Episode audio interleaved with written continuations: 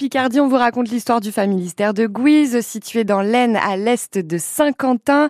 On va rencontrer euh, plein d'acteurs jusqu'à fin août, des passionnés qui gèrent le familistère tout au long de l'année et ils vont vous dévoiler tous euh, les week-ends les secrets de ce joyau du 19e siècle. Alors hier, on a rencontré la femme aux 10 000 lettres. Aujourd'hui, partons aux États-Unis chez les Amérindiens.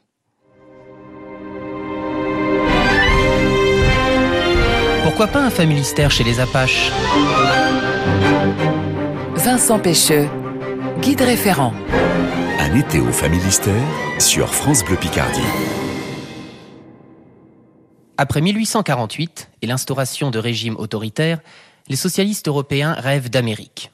Les partisans français de la doctrine de Charles Fourier, en particulier, s'engagent en 1854 dans l'essai d'une nouvelle société au Nouveau Monde.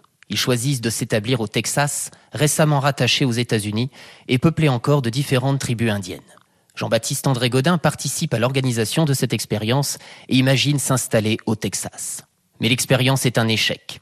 Et de cet échec naît sa volonté d'édifier le familistère. Dès le début du XIXe siècle, les États-Unis sont apparus aux yeux des socialistes européens comme le territoire des utopies.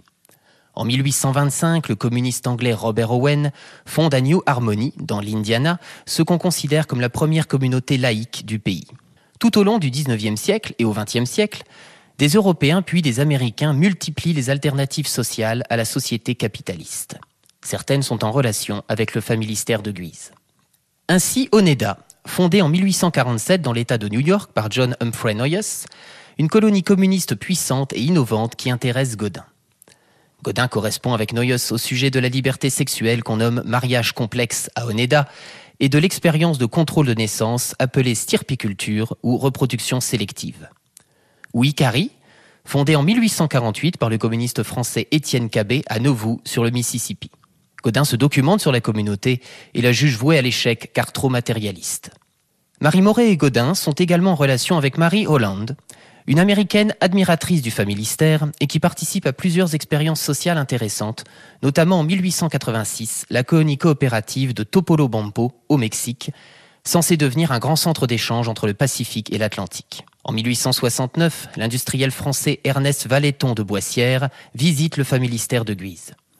Il s'en inspire pour fonder en 1873 la Kansas Cooperative Farm au Selkville, une colonie consacrée à la culture du mûrier et l'élevage des vers à soie. De même, en 1880, un juriste nommé Peter Good visite le familistère. À son camarade George Venable Smith, un avocat de Californie installé à Seattle en 1883, il décrit les merveilles de la cité coopérative de Guise.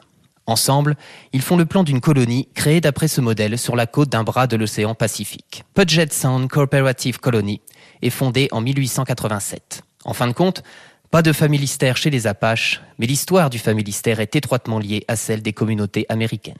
Vincent Pêche, guide référent au familistère de Guise. Un été au familistère, c'est chaque week-end à 7h40 sur France Bleu Picardie. Prochain rendez-vous samedi prochain avec des infos sur la construction de cette utopie du 19e siècle.